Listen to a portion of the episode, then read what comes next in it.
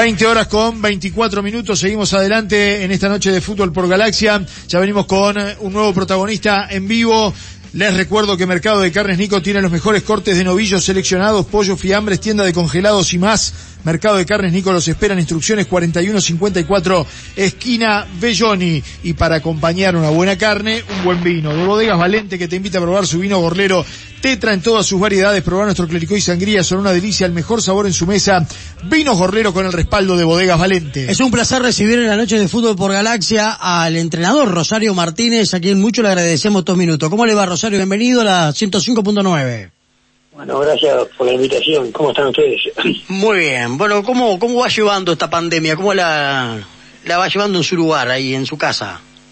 Y bueno, como se puede, o sea, todos sabemos lo, lo dificultoso que es estar encerrado, o sea, nosotros somos bastante caseros, pero una cosa es que nos guste estar en casa, otra es que se nos imponga prácticamente y, y entonces el hecho de, de no tener esa libertad de que cada vez que uno quiere salir a la calle sale y lo hace eh, a, a como de lugar, o sea, esa libertad no la tenemos y por lo tanto eh, nos, nos vemos restringidos. Ujú. eh, Rosario, eh, en este momento usted está sin equipo. Su último equipo fue Rampla. Así es. Mm. Usted ha tenido una dilatada trayectoria dirigiendo a diferentes equipos, eh, tanto en Uruguay como en América, y tuvo la suerte de estar en los dos grandes, en Nacional y en Peñarol. Eh, ¿Qué diferencia encontró cuando fue a Nacional y posteriormente en Peñarol? ¿Son distintos a pesar de que son grandes? Sí, son distintos, son distintos. Peñarol me parece que es más, más familiar, más, eh, más camisetero, más hincha del equipo, o sea, todo el entorno eh, lo hace vivir a uno como que estuviera en, el cuadro de su vida. Nacional es un cuadro súper profesional con todas las comodidades, eh, pero que se distancia se diferencia en ese aspecto, creo yo, de Peñarol. En los dos casos, Rosario, buenas noches. Marcelo Sansolo saluda, ¿cómo anda? ¿Qué tal? ¿Está- ¿Está en Santa Lucía usted o vive en Montevideo? No, vivimos a la Lucía. En Santa Lucía, ahí está. Este, no, eh, le, le preguntaba a Claudio recién, en los dos casos usted fue, este, como parte de un cuerpo técnico, ¿no? Eh, tanto en Peñarol como Nacional. Así es, así es. Ninguno de los dos estuve como, como, y ninguno de los dos estuvo al frente del cuerpo técnico. Como segundo Uno con entrenador. Roberto digamos. Fleita, el otro con Gregorio Pérez. Ahí está, ahí está. Y bueno, ¿y qué, qué, qué, qué le quedó de repente de, de- de esos dos entrenadores, colegas suyos, que, que también este, eh, son ya eh, veteranos en esto y tienen también una dilatada trayectoria? No, sin duda que muchos, o sea, son personas o personajes que cuando abren la boca siempre aportan, o sea, eh, yo con Fleita tenía una relación de, de mucho tiempo, eh, fui jugador de él, eh, y después mantuve el contacto y, y trabajé con él una vez recibido, o sea, eh, con el Gregorio es un poquito más reciente, pero igual tengo una muy buena relación y, y se palpa el, el, tipo de persona que es y con hablar cinco minutos solo con él. Sí. De hecho, ayer charlamos en el programa con Gregorio a propósito de la salida de él en, en Perú. Este, también un tipazo que quienes estamos dentro del fútbol lo conocemos de hace muchos años y sabemos de, de, de la calidad este, humana ¿no? que, que tiene don Gregorio. Y sin duda que es así.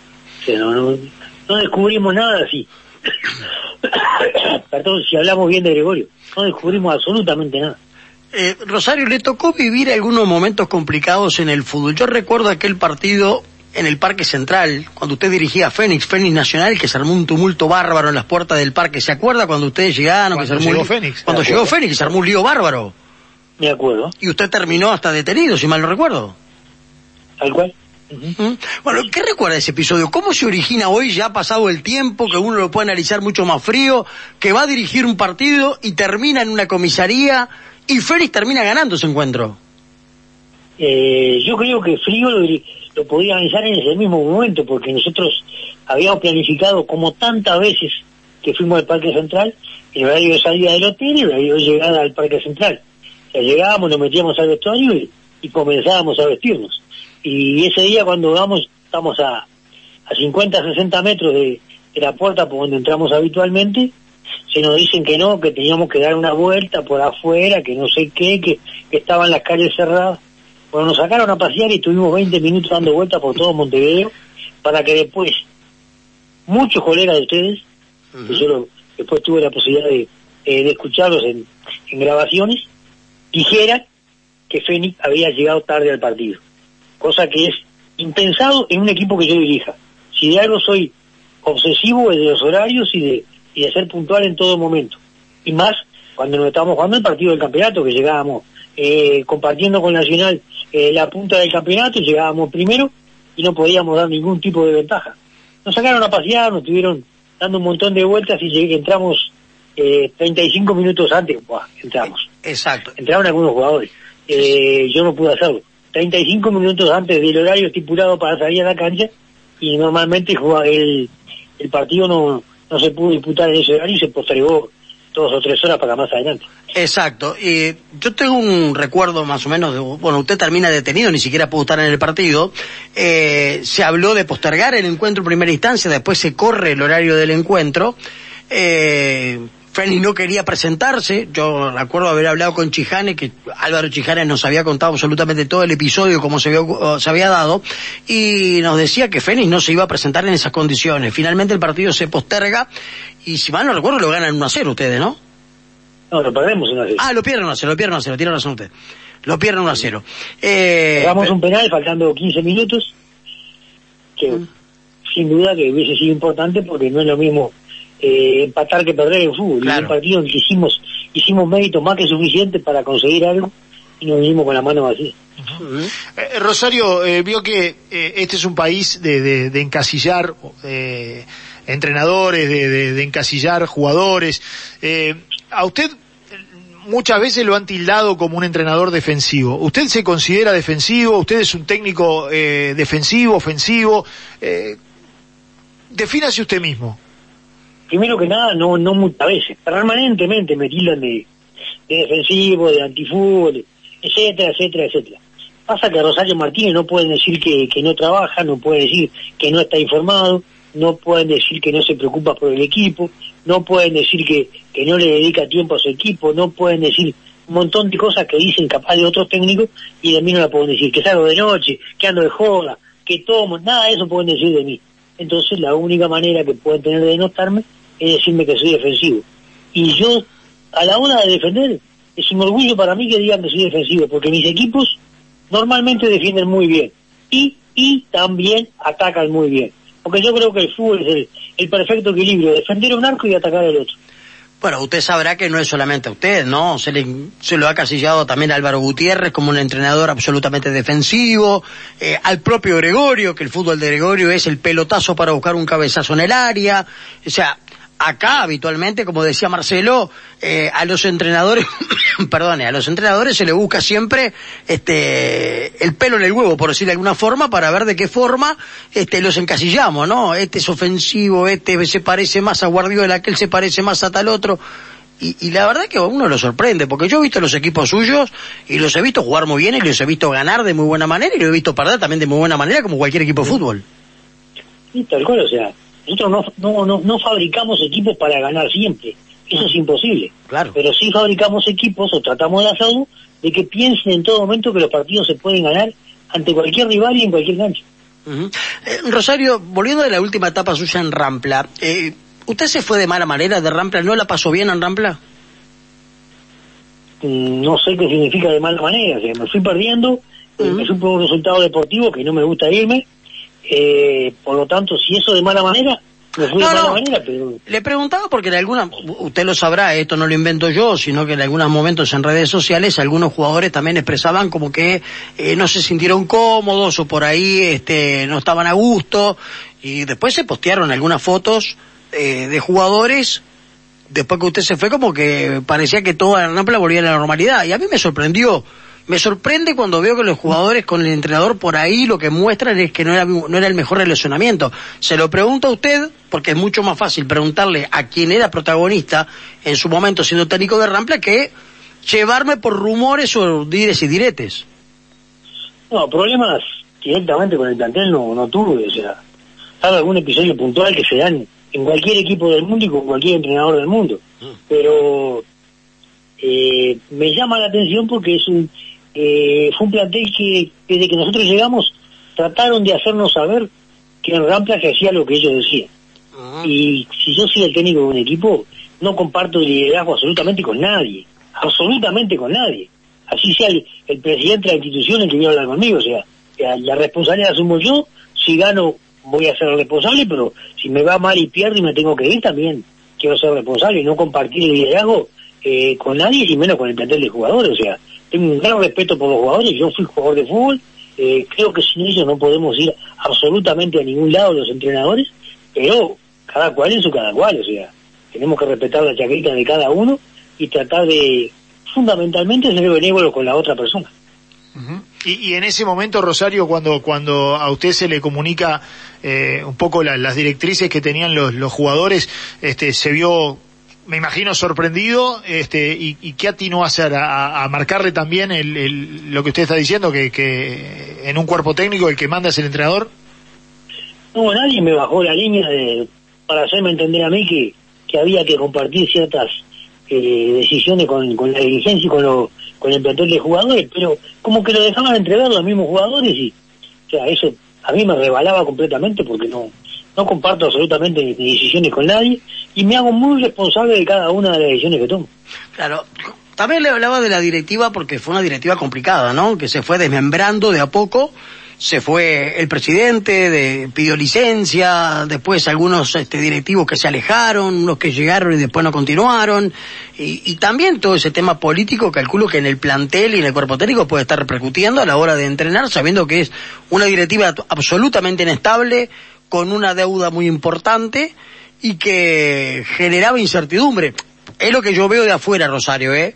A mi entender. Sí, pero sí, no, sí. no, generaba más incertidumbre que los años anteriores. Rampla venía claro. Eh, en, en, ese en ese sistema de, de, conducción, o sea, la directiva estaba un poco en el cargo, había asambleas muy muy conflictuadas a nivel interno, o sea, eh, nosotros asumimos con un presidente que nos daba todo su apoyo y al, al poco tiempo, digamos 45, 50 días, dio un paso al costado y, y quedó otra gente.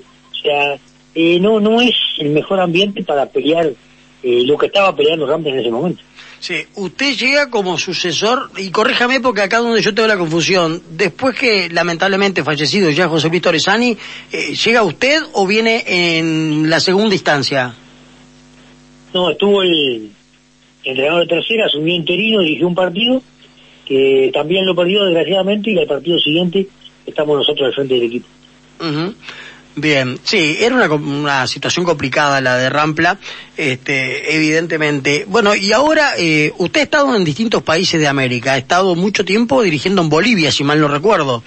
Eh, de los países que ha dirigido fuera de fronteras, ¿Cuál es el que más le marcó, el que más le gustó y el que más le sirvió para aprender y mejorar en su condición de técnico? Porque siempre, ¿no? Cuando uno sale al exterior, mejora, aprende, eh, es, es, lo que uno piensa, ¿no? Que se preparan de forma diferente y después la experiencia la vuelcan en el fútbol local. Bueno, aprender se aprende todos los días y no es necesario salir del país, o sea, acá en, en, muy en la cortita, en mi propia casa puedo estar aprendiendo permanentemente. Uh -huh. Eh, así que por lo tanto, no, no puedo inclinarme por un país que me haya gustado más que otro, por un país que me haya aportado más que otro, yo creo que, que, que traté de ser lo más profesional posible, conseguir los mejores resultados, en algún lado me fue bien, en otros muy bien, en algún lado no tanto, o sea, pero estoy más que satisfecho con lo que pude mostrar cada vez que, que me subí un avión y representé a Uruguay a, afuera del país. Y usted me dijo que eh, había jugado al fútbol. Repasemos un poco su trayectoria como jugador. ¿Por dónde, eh, por dónde arrancó jugando? ¿Dónde debutó? Eh, surgí de Wander de Santa Lucía y luego pasé a a la luz de Montevideo, tuve un periodo muy corto, de ahí pasé a a Racing, estuve cuatro años en Racing, volví al fútbol del interior a Carrasco del Sauce, eh, perdón, a Quilmes de Florida, Carrasco del Sauce, Quilmes de Florida, me voy al exterior, eh, juego en Chile, juego en Ecuador, regreso al Uruguay, juego en, en Quilmes de Florida de vuelta, en Carrasco del Sauce de vuelta, y me retiro jugando en Wander de Santa Lucía. ¿Y cómo se caracterizaba? ¿Era un buen jugador? ¿Era más o menos? ¿Se defendía?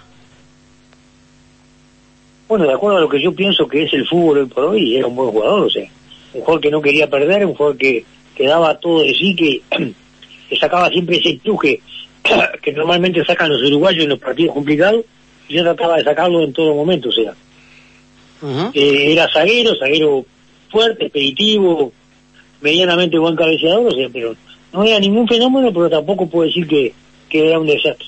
Y sí creo que me defendí eh, de, de, buena manera cada vez que, que salía al campo de juego. Y debuta como entrenador en Wander Santa Lucía en el 90, cuando se retira, ¿no? Exactamente, un año después de, de haber dejado de jugar. Muy bien. Y después pasó por el, por el tanque, estuvo en Salud, Danubio, Bellavista, Olmedo de Riobamba, el Yelayú de Guatemala, eh, Nacional, Progreso, Independiente Petrolero, Real Santa Cruz, Potosí, Guavirá de Montero, Real Potosí, Universidad Católica, Peñarol, eh, Fénix, Racing Club de Montevideo, volvió a Fénix, Liverpool y Rampe a su último equipo. ¿Y qué le queda a Rosario? ¿Qué le queda por dirigir? ¿O con qué sueña? ¿O cuál es la ilusión que usted tiene, si es que la tiene, de acá en un futuro? Sí, si no tenemos sueño no podemos encarar ninguna, ninguna actividad.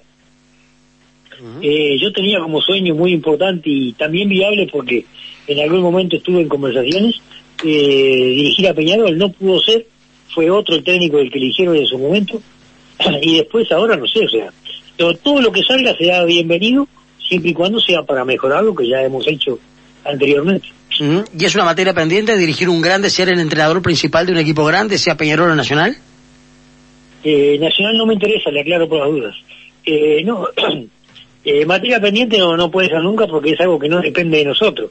Es como que si yo le dijera es una materia pendiente sacar el 5 de oro, es, algo que no que, que va más allá de, las pretensiones que pueda tener, o sea, eh, sí creo que es algo, algo que me hubiese eh, gustado y que me hubiese dado la posibilidad de trabajar al, al 100% en un equipo en el que yo vi que se puede hacer las cosas de muy buena manera. Ros Rosario, discúlpeme, pero dijo ahí al pasar Nacional no le interesa. Eh, ¿Es por el episodio que hablábamos antes? ¿Es porque se fue mal usted en su etapa de, de, de eh, entrenador segundo de, de, Fleitas en la etapa de Nacional? No, no, en, en ese momento eh, no pasó absolutamente nada. Y me fui tan bien o tan mal como se fue el resto del cuerpo técnico. Ajá. O sea, después del momento que yo comencé a dirigir y a conseguir algún resultado determinante, o sea, comencé a ser agredido permanentemente por la hinchada nacional. Y yo no me merecía eso. Yo trabajé por Nacional al 100%, di todo de mí y después no me merecía que me putearan permanentemente desde que saltaba el campo de juego hasta que terminaba el partido. Y eso lo ha hecho sistemáticamente en cada uno de los equipos que yo he enfrentado dirigiendo Nacional. Usted sabe que es un dato no menor no, el que no, está... No lo sabía tampoco, ¿eh? No, no no es un dato no menor el que tú estás brindando. Nosotros muchas veces en las transmisiones deportivas, a veces uno no llega a percibir porque está con el auricular transmitiendo el partido y no llega a percibir que la hinchada nacional por ahí. Pero ¿y, eh, y eso por qué cree que se da, que, que se da permanentemente, Rosario? No, yo no puedo hacer no, Está bien. Eh, eso es un problema de ellos. Claro. Uh -huh. Pero no tienen idea. Que, que, que a mí no me agrada, por supuesto, pero es un problema de ellos. Claro. No, no, es que la verdad me deja sin palabras porque no lo sabíamos, eh, tanto Marcelo como yo nos quedamos sorprendidos con lo que usted nos acaba de decir. Este, o sea que si mañana Nacional viniera y lo llamara, usted de plano le dice que no va a Nacional. Sí, yo no se lo dije y, uh -huh. y reitero lo he dicho, no, no es mi apetencia de ir a Nacional uh -huh. en el futuro. Uh -huh. ¿La selección cómo la ve? ¿Le gusta cómo juega, por ejemplo? Y juega al estilo que, que puede jugar, al estilo que debe jugar, al estilo que cada vez que ganó jugó de esa manera, o sea, el fútbol uruguayo no es eh, un cumpleaños con muñequitos de colores distribuidos por el todo el jardín, o sea, es otra cosa. Es garra, es corazón, es lucha, es, es entregarse permanentemente en cada pelota y pensar que en cada partido no va la vida. Ahora, si pensamos que, que somos mucho más que Venezuela, que somos mucho más que Bolivia, que somos mucho más que Perú, terminamos sucumbiendo contra ellos mismos y, no, y contra todos los rivales que, que, nos puedan tocar en el camino. O sea, yo creo que el maestro lo que consiguió es visualizar eh, de buena manera lo que es la eliminatoria y lo que es el poderío y el fútbol uruguayo y trató de aplicarlo a, a la selección que dirige. ¿Y ha tenido contacto con Tavares, por ejemplo, para dialogar de fútbol, para charlar sobre estrategias, técnicas, tá o táctica, mejor dicho? ¿Ha podido hablar sí, con tengo, él? Tengo, tengo, sí, ahora últimamente no tanto, pero tengo normalmente. El, el, maestro es un técnico de, de, puertas abiertas, yo cada vez que, que he pretendido ir al complejo voy, me reciben de maravilla, así que por lo tanto, o sea, no puedo, si yo no hablo de fútbol el maestro, no puedo culpar al maestro por, por tal cosa. ¿Y con qué otros entrenadores, este Rosario, usted tiene vínculo? Eh, eh, ¿De repente le gustaría o ha ido a ver algún entrenamiento? No, como para ir a ver entrenamiento me parece que ya estamos grandes y llevamos mucho tiempo dirigiendo para andar metiendo la cuchara en lo que hace otro entrenador. Fundamentalmente acá dentro del medio, o sea, no corresponde, me parece. Pero sí tengo muy buena relación con prácticamente todos, hablamos de fútbol, hablamos de lo que tengamos que hablar, o sea, nos juntamos cada vez que se da la posibilidad. Y creo que, el fútbol es eso, o sea, no podemos andar con, con, con, con, medias tintas ni, ni con egoísmo de esconder lo que cada uno sabe, que en definitiva no es mucho, y está al servicio del fútbol uruguayo siempre. Uno dice, o hay un refrán popular que dice, cada maestro con su librito. Rosario tiene el suyo y cada entrenador el suyo propio. Eh, cuando está dirigiendo, ¿a qué entrenador le gusta enfrentar? Porque usted por ahí de repente dice, pa, juego contra Ejemplo, el equipo de Carrasco. lo quiero enfrentar porque Carrasco eh, propone, propone ser ofensivo y a mí me tildan de defensivo. Pero usted a Carrasco le ha ganado en varias oportunidades. Generalmente le he ganado. usted lo digo, me da a elegir un técnico, le digo, vamos a jugar contra Juan. Pero que creo que es uno de los mejores técnicos del fútbol uruguayo, sin duda. Pero como me ha ido bien y como eh, a nivel de estilo no es tan diferente, lo que sí es muy diferente, muy diferente, es el discurso de un técnico y del otro. Pero después a la hora de, jugar los equipos no son tan diferentes. ¿Y hay algún, eh, algún otro técnico que usted diga, bueno, al estilo de Juan también juega fulano, mengano, sultano, y a mi estilo me identifico más con, no sé, con otro, con otro entrenador? Si yo le voy a decir lo que pienso, usted va a pensar que yo estoy tomando el pelo, pero yo creo que no hay mucha diferencia entre el fútbol de, Carrasco y el de Rosario Martínez. No hay, no hay. Por más que lo quieran diferenciar, por más que el propio Juan quiera tomar distancia de mí, no hay gran diferencia. Pero mire que Juan nos habló muy bien de usted, ¿eh? Y yo le hablo muy bien de Juan también. no, no, claro, digo, me refiero que en materia futbolística a veces me dice, el otro día yo charlé con Juan, se lo conté fuera del aire a usted, y me decía, eh, con Rosario es este, es bárbaro porque practicamos dos fútbol totalmente diferentes.